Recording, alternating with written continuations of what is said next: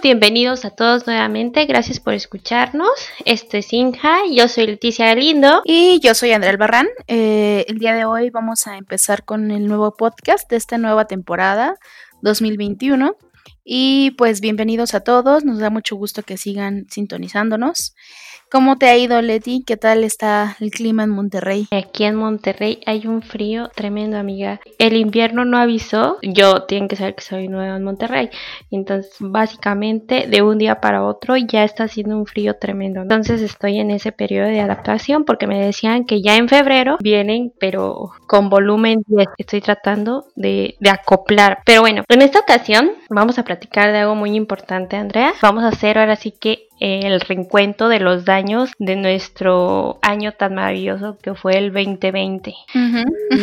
y, creo que para todos fue eh, un año de muchos aprendizajes, de muchas cosas nuevas, cuáles fueron las experiencias, cuáles fueron los retos a los cuales nos enfrentamos. Pues creo que retos hubo un montón, ¿no? Para todos diferentes, varía de, de, acuerdo a lo que te dediques, a lo que hagas, a dónde trabajes, así tienes o no tienes hijos, ¿no? Cambia, cambia de acuerdo a tu propio contexto de vida. Pero bueno, al menos hablando desde mi perspectiva, sí fue un año complicado. Como sabes, estoy haciendo yo a la residencia en, aquí en la Ciudad de México. Soy médico y la verdad es que sí estuvo bien, bien complejo porque teníamos que rotar, o sea, teníamos que ir a, hacer como nuestras prácticas en diferentes hospitales. Es como la idea de la residencia, ¿no? Eh, hacer más conocimiento yendo a ver las consultas de, especialidad. Y pues con esta situación todo eso se canceló.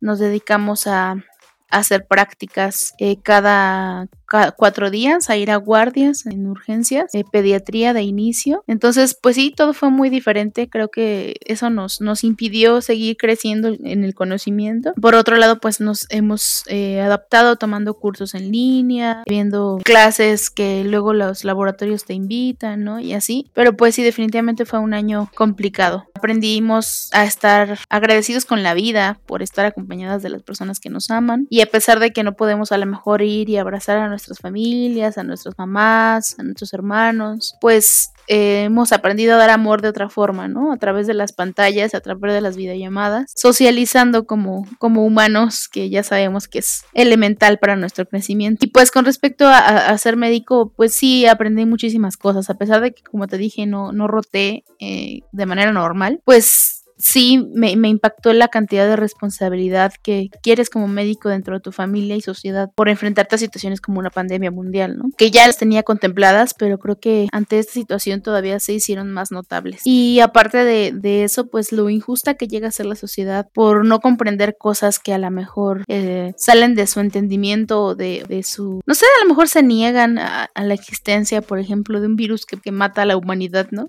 este, entonces, pues da, da coraje al menos como médico, que, que, muchas personas no crean, que muchas personas no tomen las medidas necesarias. Eso es muy frustrante. Estás adentro de un lugar en el que te están obligando a, a, arriesgar tu vida, ¿no? Por gente que a lo mejor pues no, no, no se cuidó lo suficiente o no le dio la importancia necesaria a la situación. Entonces sí es bastante frustrante, da miedo, obviamente. Y creo que es también triste que todo el mundo asuma que por el simple hecho de ser médico, este ya aceptes el riesgo de tu vida, ¿no? Cuando pues no es así. Nuestro sueño de la mayoría de nosotros es ayudar y lograr un impacto positivo en la sociedad, pero cuando la sociedad no ayuda a que este impacto sea, sea positivo, pues se hace más complicado todo. Exactamente, Andy.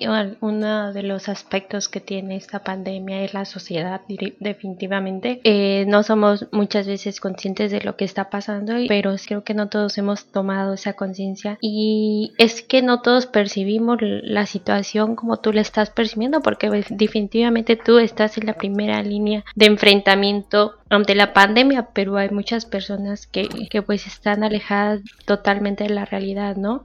Y definitivamente este fue un año difícil, pero creo que dentro de todo, al menos desde mi posición, soy psicóloga y me ha tocado estar haciendo intervención con la gente que necesita apoyo psicológico y la verdad es que he encontrado casos súper cañones que tú dices, neta, o sea, tanto fomento a la salud, tanto fomento a la educación emocional y aún para el mexicano el trabajar en su emoción, en su manera de pensar, aún no impacta, ¿no? Entonces sí, sí es muy difícil y sí te llegas a frustrar por todas estas situaciones. Pero mira, creo que en lo personal, yo Estoy agradecida.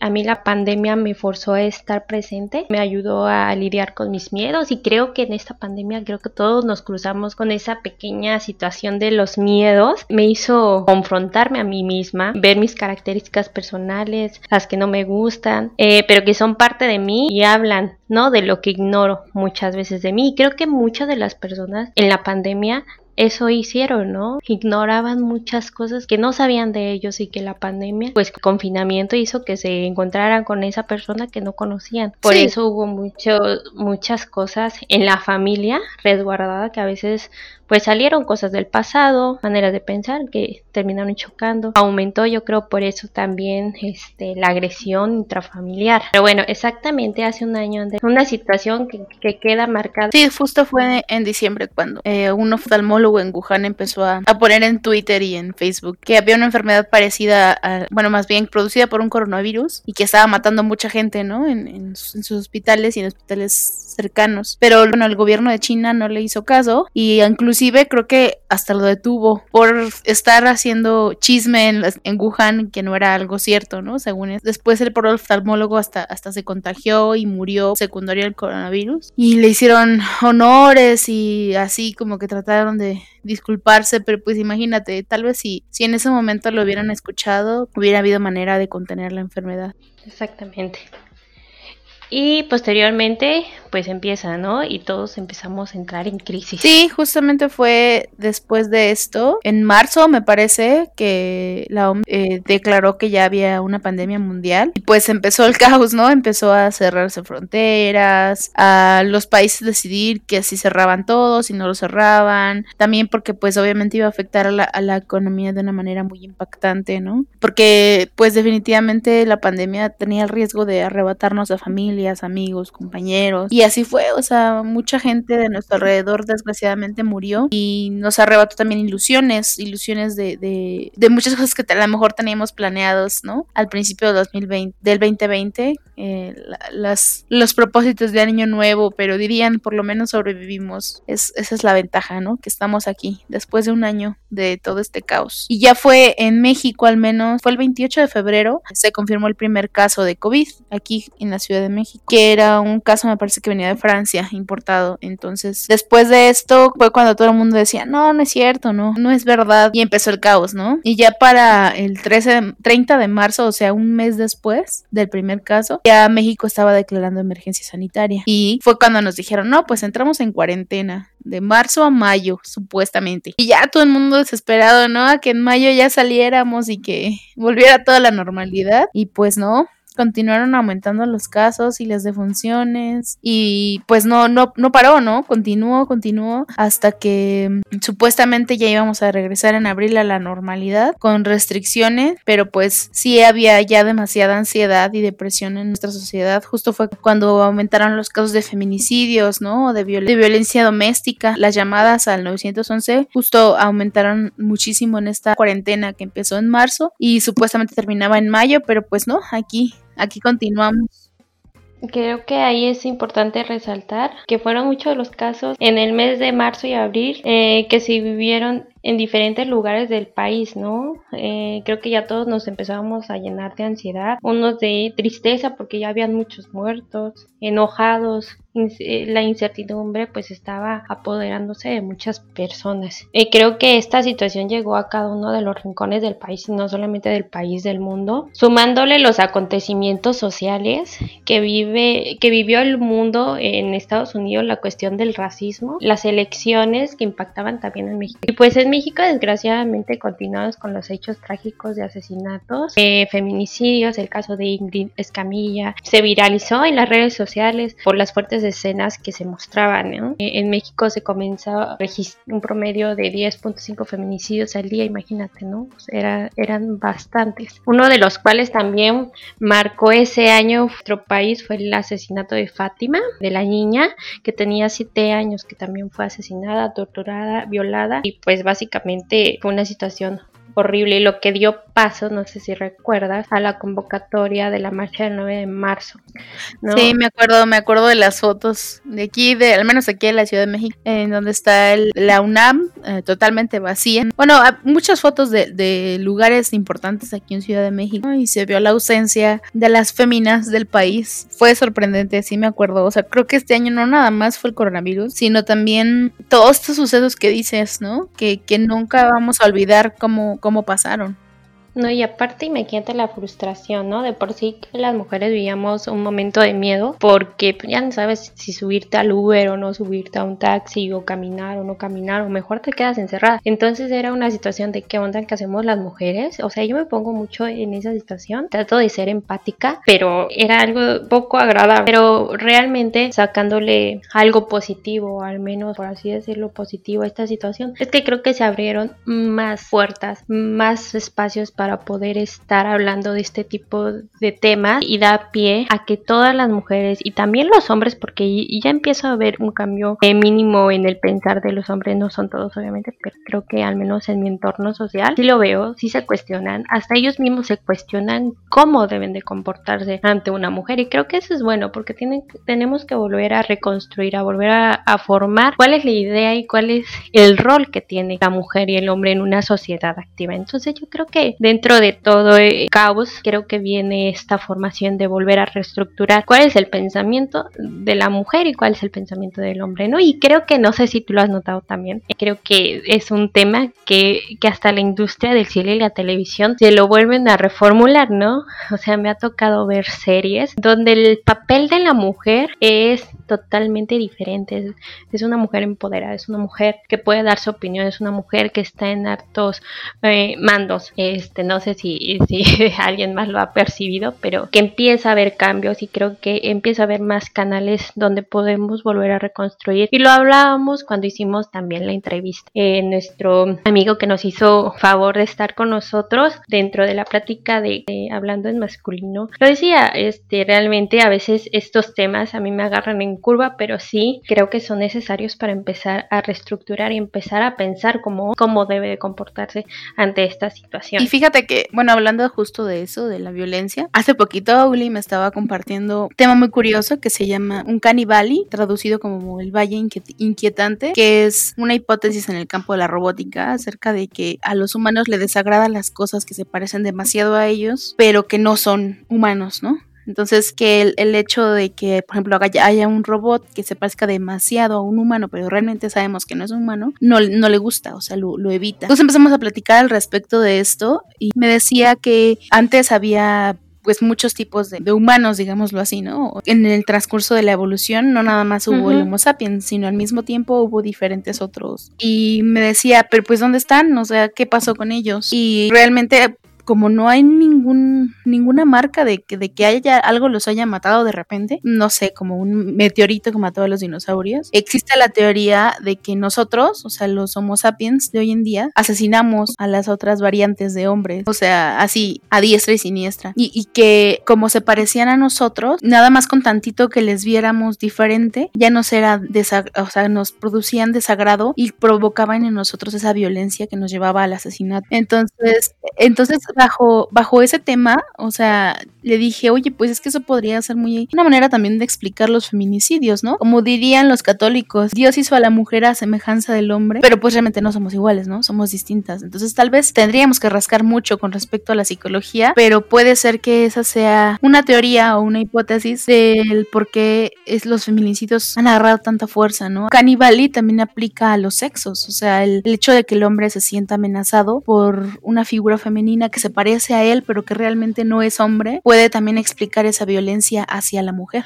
Digo, obviamente es algo un poco más fumado y una teoría más intensa, pero pues puede ser, ¿no? También podría, podría ser por ahí y, está muy interesante. Y así, si luego puedes y pueden nuestros audio escuchas leer un poco al respecto. Sí, y fíjate, o sea, ya aquí ya nos estamos desviando el tema, pero estaría súper interesante poder hacer este podcast de agresión. Escúchenos próximamente, podcast de agresión, que es muy interesante porque aquí ya entre paréntesis, ¿no? El ser humano tiene cinco emociones básicas, ¿no? Y todas son negativas, menos una que es la alegría. Por eso se llama nuestro, nuestro programa Simha porque es alegría, ¿no? Imagínate todos los días estar lidiando con estas cinco emociones básicas y la única que te salva es la alegría. Está cañón, ¿no crees? Es todo un reto para todos los seres humanos este, estar todos los días conscientes. Y de hecho ya, ya platicamos de un podcast, de, por si lo quieren escuchar, del Día Internacional de la Paz. Ahí hablamos mucho sobre la, sobre la no violencia y otras cositas a las que lo busquen en Spotify. Y continuamos con el recuento de los daños. el 18 de marzo fue cuando se anunció la segunda fase. Tras presentarse los primeros contagios locales ya se hace pues una emergencia sanitaria termina el primer trimestre. Y creo que ahí ya viene ahora sí que un desastre económico y también la educación. Y esos dos temas son, van mucho de la mano porque en cuanto se cierra todo este mercado de educación pues obviamente se cierran muchos negocios. A partir de que existe una, existe una escuela pues está la señora que vende las gorditas la señora que vende pues su chicharrón, la dulcera, el heladero. Imagina toda esa gente tuvieron que cerrar sus negocios, ¿no?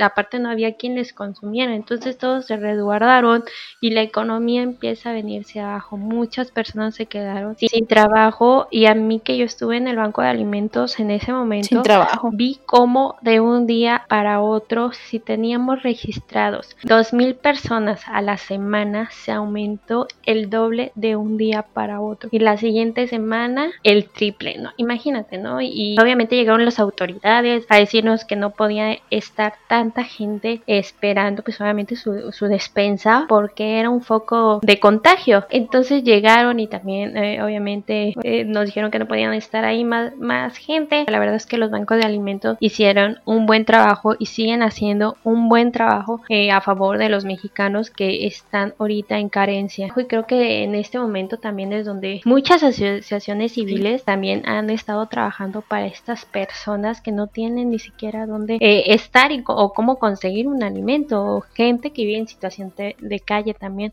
He visto muchos albergues también. Aquí en Monterrey, por ejemplo, existe en esta temporada muchos albergues. Nada más que sí, eh, eh, pues también es un punto de contagio. Entonces, creo que cada quien eh, ha estado viviendo y vivió ese momento, ese primer trimestre bastante lleno de miedo, lleno de incertidumbre, sin saber qué iba a pasar y pues empezó la ansiedad, ¿no? Y fue creo que también donde muchas personas dijeron, ay, ¿sabes qué? Ya estoy hasta el gorrillo de esto, ¿no? Y empezaron a salir muchos porque necesitaban comer. Sí, fue cuando empezó a proponerse ya en junio lo de la nueva normalidad, que supuestamente empezaba los, los semáforos, todos estaban en, en rojo y supuestamente ya iba a iniciar la nueva normalidad, pero pues ya ves que nos duró de, de junio a, a diciembre, porque ahorita ya de nuevo empezamos con la cuarentena y a volver a tener cerrados pues todas esas fuentes de trabajo. Entonces nos ha, nos ha pegado muchísimo. Estaba leyendo que en el desempleo en México subió a 5.5% en junio, o sea, cuando supuestamente iba a iniciar la nueva normalidad. Sí, y tomando en cuenta que ese porcentaje está es basado en los datos de empleos formales y en México más del 60% es trabajo informal. Entonces, imagínate cuánto desempleo hay en este momento. Entonces, y vienen otros problemas sociales, ¿no? Ahí también la educación. Todos nos fuimos eh, y la mayoría de los niños están tomando sus clases por, por online, pero Dios mío, hay niños que, que viven en la sierra y que no hay ni siquiera internet, ¿no? Que apenas tenía la posibilidad de cómo acercarse a su, a su escuela de la comunidad y en estos momentos pues ni siquiera está pasando eso. Entonces creo que también eh, en muchos casos, esperemos que no, la situación escolar, hay muchos niños que ya no están ni siquiera teniendo esta disposición a la educación. Sí, sí, sí, sí, y pues ahora con las vacunas que ya empezaron a llegar y que nos empezaron a vacunar a nosotros como médicos, pues a ver cómo nos va. Porque ayer, por ejemplo, quedaron a un montón de médicos en siglo XXI aquí en la Ciudad de México y se acabaron las vacunas. Entonces, pues a ver si alcanzamos, que supuestamente el martes llegan más, o sea, ay no, se va a poner también feito. Y pues definitivamente, como dices, todos estos acontecimientos nos han pegado fuerte a los mexicanos y pues nos hace reflexionar acerca de, de, nosotros mismos, ¿no? Sobre qué, qué, está motivando la actitud de todas estas personas que se vuelven más violentas al estar encerradas, que obviamente es desesperante, puede ser simplemente porque ya las relaciones familiares eran un caos, ya eran complicadas y al no poder salir de casa hace que te, te obligues a enfrentarte a todo eso. No puedes ignorar los problemas, sino que en este momento lo tienes enfrente, lo tienes que aceptar y si no tienes una estabilidad estabilidad emocional, te va a costar más trabajo, ¿no? Porque a eso le vas a sumar que estás viendo todo el sufrimiento a tu alrededor, que tienes un, un estrés por el miedo a, a, la muerte y porque tienes una economía débil en este momento, porque a lo mejor perdiste el trabajo y estás en crisis en muchos aspectos, ¿no? Y al sumar crisis sobre crisis sobre crisis sobre crisis, las familias pueden colapsar. Entonces, pues hay que buscar ayuda, buscar la manera de, de encontrar cómo volver a estabilizar nuestras vidas y nuestras familias. Claro. Y bueno, la vacuna va a ser la técnica de salud pública sustancial para bajar los índices de contagios, pero es necesario mencionar que la vacuna no va a ser ni va a parar la pandemia, ¿no? Tenemos que seguir con las restricciones, la zona de distancia, evitar contacto social, el lavado constante de manos, el uso de cubrebocas de manera adecuada. Esto hasta que se haga un relativo control de esta situación, ¿no? Eh, yo en lo particular considero, por el momento hagamos conciencia, lo que tú mencionabas, ¿no? Todos, pero ya, o sea, sentarte contigo mismo y a ver, decir, a ver qué está pasando, ¿no? ¿Cuál es la situación que estoy viviendo con el COVID? Aún no tenemos claro ni siquiera cómo, cómo actúa el virus, ¿no? Y les invitamos a hacer un ejercicio de autocrítica, eh, dejar los prejuicios a un lado y preguntarnos si nuestras acciones están ayudando a bajar los índices de contagio. Si yo como individuo estoy cooperando, tenemos que hacernos responsables de nosotros mismos y nosotros mismos pues es nuestra salud y eso se refleja básicamente con nuestras acciones. Hemos llegado muy lejos, ya estamos en el 2021. Somos afortunados porque hemos llegado a este tiempo. Ha pasado un año desde lo que inició y aquí seguimos, estamos en el presente. Tenemos que tomar decisiones con amor y el amor no es solamente lo que se siente, sino lo que se hace. Solo nos queda dar gracias por los aprendizajes obtenidos a todo lo que nos favoreció y a lo que no nos favoreció también, porque todos somos y formamos parte de este colectivo y todos necesitamos de todos, ¿eh? desde el barrendero, creo que es importante, hasta ustedes que están en los hospitales que también se llevan mi admiración, en verdad, eh, Andrea, y para tus colegas y nuestra gratitud porque están en primera línea de combate. Han mostrado un gran valor ante la situación. Una vez más, eso expresa el comportamiento que ustedes tienen como profesionales de la salud, lo que somos los mexicanos, como en cada crisis salimos y en esta ocasión pues les tocó a ustedes como médicos sacar la casta y estar enfrente para, para dar la cara ante esta situación, ¿no? Sí, sí, sí, creo que tenemos, somos la la, cabeza, ¿no? al frente. Pero no hay que olvidar que necesitamos la ayuda de todos. O sea, nosotros solos no vamos a poder. Nosotros no, no, realmente no estamos, no depende de nosotros que se detenga esta situación. O sea, depende de todos. Es muy importante que todos cooperen. Porque la vacuna, como dices, no va a asegurar que, que esta pandemia termine. Y menos ahora que hay nuevas cepas. La última que se detectó en Gran Bretaña se transmite hasta un 70% más rápido que la que ya conocemos. Entonces, imagínate, esto nos va a afectar muchísimo, nos va a afectar muchísimo porque si ya con la cantidad de, contagios que tenemos y con la velocidad que tenemos, ya estamos colapsando. Ahora imagínate una que se transmite 70 veces más rápido, va a ser todavía peor. Así que pues necesitamos continuar con todas estas medidas un poquito más, hay que esforzarnos. Nosotros como médicos ya estamos agotados, cada vez mueren más colegas y nos frustra mucho que la sociedad no pone su parte. Yo sé que muchos sí, pero una gran parte siguen sin, sin entender que necesitamos de ellos, ¿no? Entonces hay que dejar de ser egoístas y hay que pensar en el prójimo. Y pues ya, creer que el virus está aquí, que nos está matando y que desgraciadamente si no tomamos una conciencia en este momento sobre que los virus pueden, pueden hacer mella en nuestra vida y que tal vez podrían acabar con la humanidad, pues no, si no tomamos esa conciencia no va a ser, no va a haber manera de que, de que paremos la pandemia. Ay amiga, sí, todos necesitamos de todos, no hay que olvidar de eso. Definitivamente este ha sido un año que, se va a la historia, lleno de aprendizajes, anécdotas para contar en, un futuro a, nuestros hijos, si es que tenemos. Les deseamos de todo corazón se cumplan todos sus sueños, exista muchos momentos de felicidad en su vida, que eso nunca les... Y pues recuerden que también ya reiniciamos nuestra segunda temporada de Simpra 2021. Vamos a seguir compartiendo experiencias e información relevante para su salud. Les mandamos los mejores deseos, como dice Leti, para este año que comienza. Y no olviden buscarnos en Instagram como todo.simja o en Facebook como eh. Y pues un gusto de nuevo estar con ustedes, un gusto estar contigo, Leti, nuestro primer capítulo y pues hasta la próxima. Hasta la próxima. Bye.